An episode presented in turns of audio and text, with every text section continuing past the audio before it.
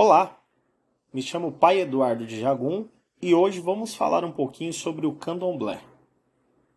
O candomblé é uma religião de matriz africana que cultua os orixás. O termo candomblé vem da junção das palavras quimbundo, candombe, dança com atabaques, mais yorubá e lê, casa, que significa casa da dança com atabaques. Decorrida do animismo africano, a religião tem por base a alma da natureza. Em seu entendimento, os animais e plantas possuem espiritualidade.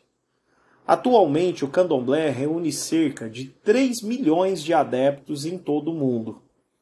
Uma das religiões africanas mais praticadas no mundo. Seus seguidores se espalham pela América e pela Europa mas é no Brasil que está o seu maior número de praticantes do candomblé. Os rituais candomblecistas são realizados em casas que recebem o nome de terreiro, nos quais os sacerdotes e adeptos encenam uma convivência com forças da natureza e ancestrais. Seus rituais podem ser matriarcais, quando somente mulheres, as chamadas mães de santo, podem assumir a liderança ou patriarcal, que é quando a liderança é assumida apenas por homens, os chamados pais de santo, ou mista, que é quando a liderança do terreiro pode ser assumida por homens e mulheres.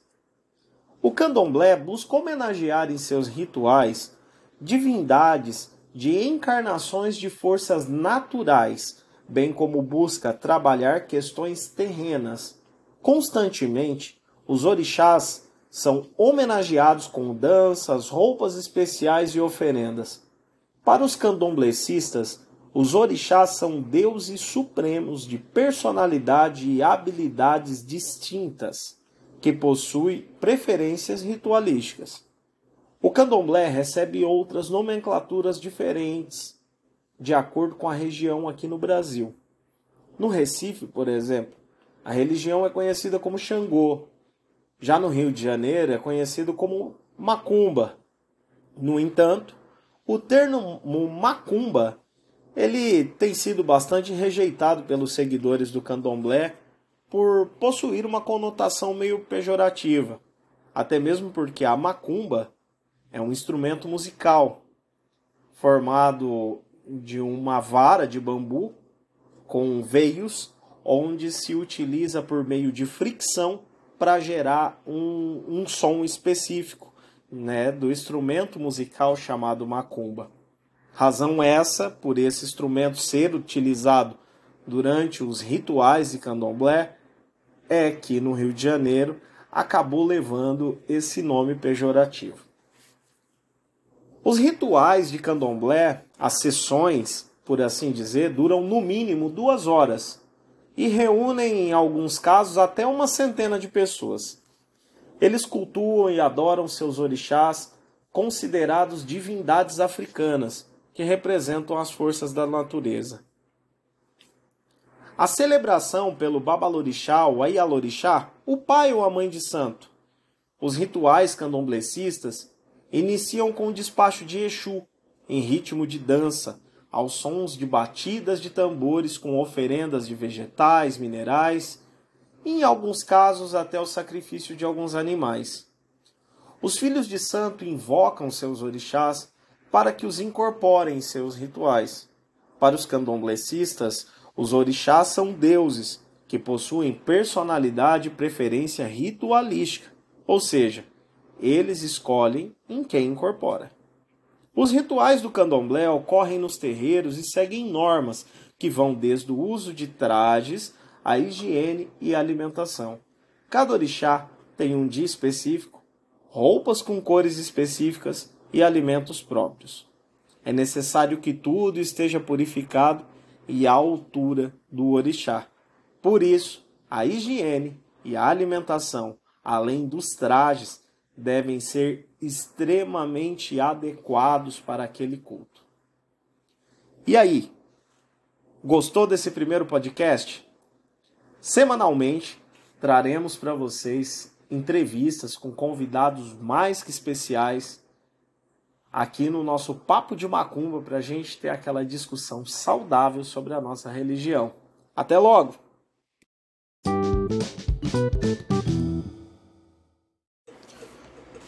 Olá, eu me chamo Pai Eduardo de Jagum e você está no Papo de Macumba. Bem-vindo ao segundo episódio da série Papo de Axé. E nesse episódio nós vamos falar um pouquinho sobre a fé candomblecista. A crença do candomblé é baseada no monoteísmo, embora alguns defendam a ideia de culto a vários deuses. Cada nação do candomblé cultua apenas um deus. Existem três nações candomblecistas, automaticamente, cada uma delas cultua a um deus. A nação Queto, por exemplo, cultua Olorum. A nação Bantu cultua Zambi. E a nação Jeje cultua Mau ou Mavu, como costumam dizer. No Brasil, devido ao sincretismo, alguns participantes consideram o mesmo Deus da Igreja Católica. Os candomblecistas acreditam na vida após a morte e também acreditam em predestinação, onde cada ser nasce predestinado a um caminho. E aí, você está gostando do nosso conteúdo? Siga nosso podcast no Spotify ou acesse o site www.camposnovos.org.br para conhecer um pouco mais sobre a nossa religião. Até logo!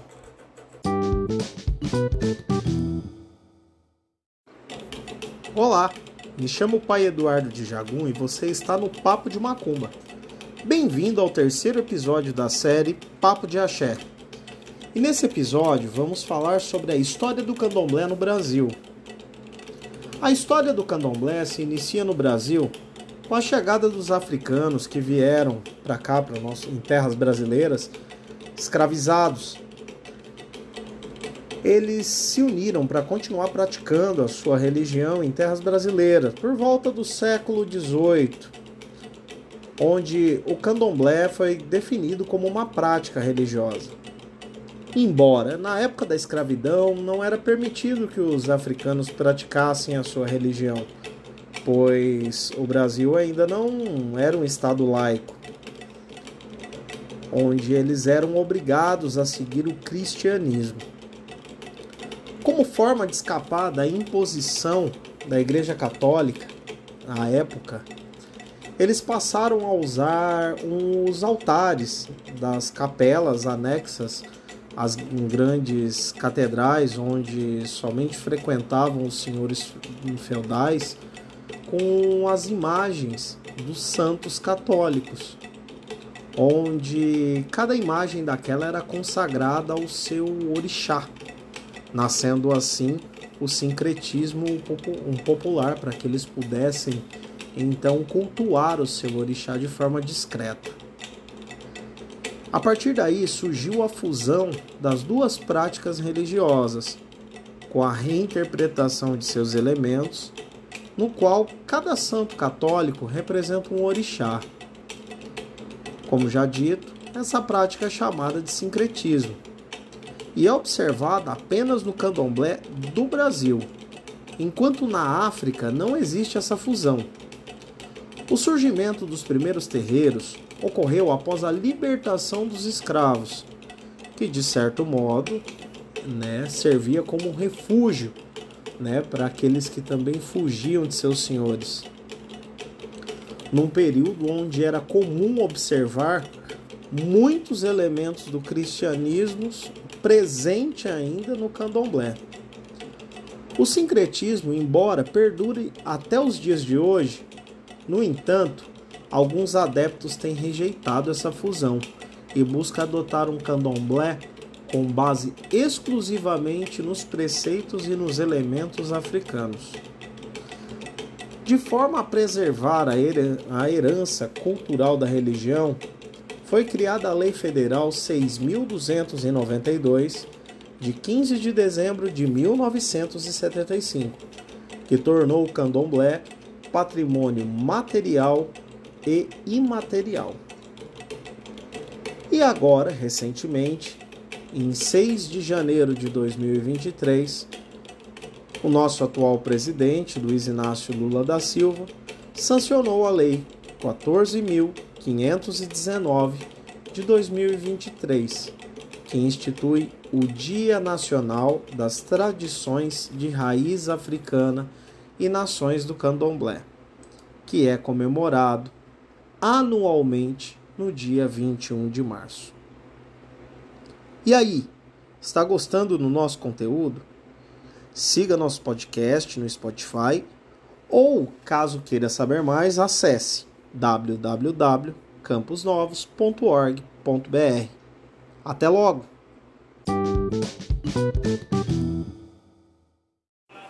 Olá, eu sou o pai Eduardo de Jagum e você está no Papo de Macumba.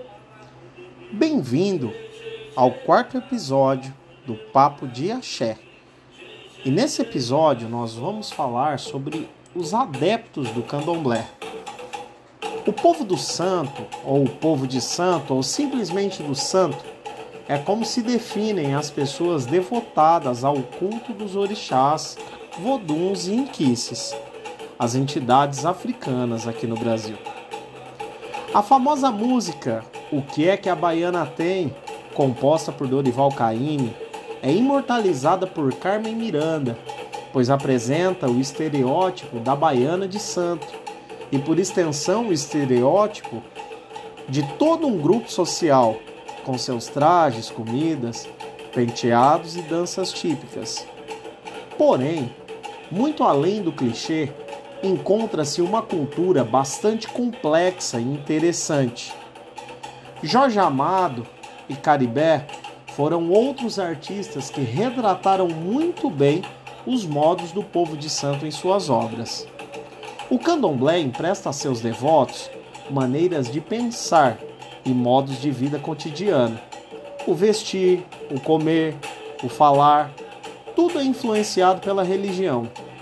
Há algumas iniciativas contemporâneas de preservação, afirmação e revitalização dessas culturas seja a obra de estudiosos como Pierre Verger, Edson Carneiro, Roger Bastide, Nina Rodrigues, Dióscrides Maximiliano dos Santos, o mestre Didi, Joana Elben, mãe Estela Doxós, José Flávio Pessoa de Barros, Reginaldo Prandi e Raul Lodi. Ser do santo é considerado uma atitude de afirmação individual dentro do culto, mas também dentro da sociedade brasileira. Poucas figuras de destaque tomam tal posição publicamente, como foi o caso de Agenor Miranda, Gilberto Gil, Antônio Olinto, Edivaldo Brito, figuras públicas que têm cargos no santo. Por outro lado, grandes pais de santo os chamados pais de santo e mães de santo tornaram-se célebres por seu trabalho sério dentro da religião do candomblé, como foi o caso de Mãe Aninha, Mãe Senhora, Mãe Menininha do Gantuá, Mãe Estela, Mãe Edeusita do Oxaguian, Edivaldo Brito, dentre outros. E aí, você está gostando do nosso conteúdo? Siga o nosso podcast no Spotify ou Caso queira saber mais, acesse www.camposnovos.org.br. Até logo!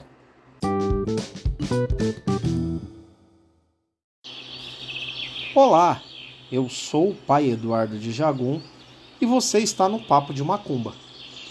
Bem-vindo ao quinto e último episódio da série Papo de Axé, o Candomblé. E nesse episódio nós vamos falar sobre os orixás. Os orixás são deuses africanos que correspondem a pontos de força da natureza, e os seus arquétipos estão relacionados às manifestações dessas forças.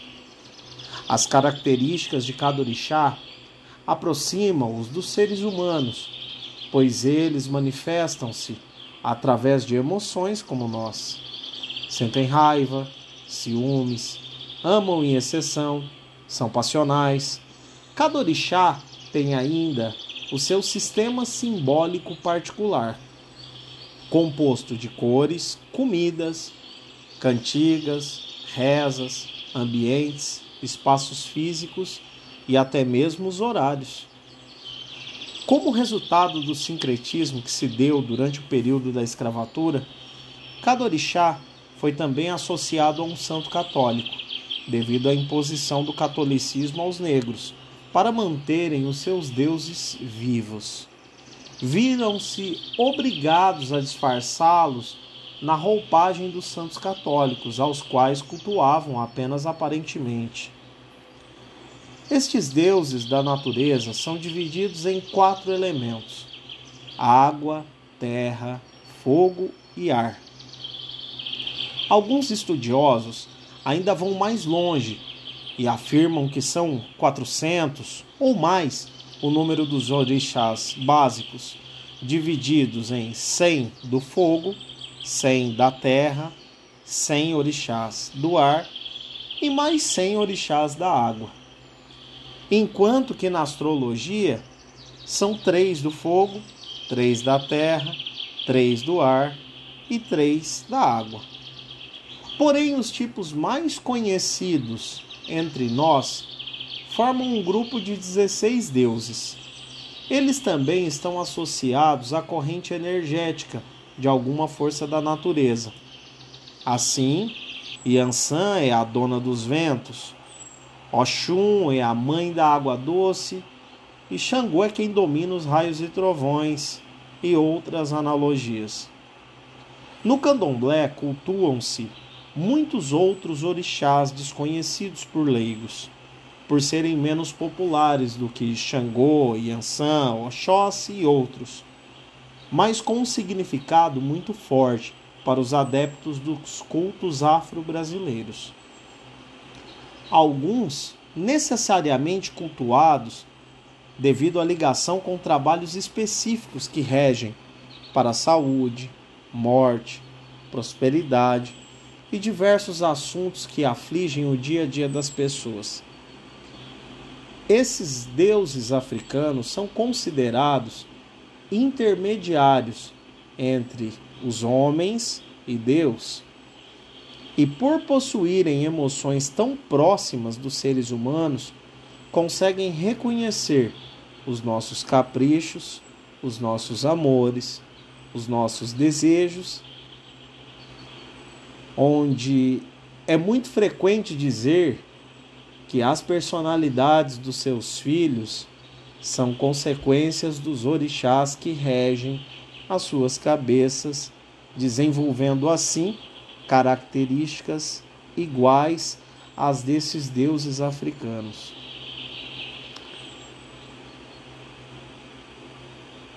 E assim nós encerramos né, o Papo de Axé, o Candomblé. Espero que tenham gostado. Se gostou, siga o nosso canal aqui no Spotify. Se ficou com mais aquela vontadezinha de conhecer um pouco mais sobre o candomblé, dá um pulinho lá no site camposnovos.org.br que todo esse conteúdo e muito mais está lá à disposição de vocês. Muito obrigado. Um bom axé para ti, um bom axé para nós, um bom axé para todos nós. Axé!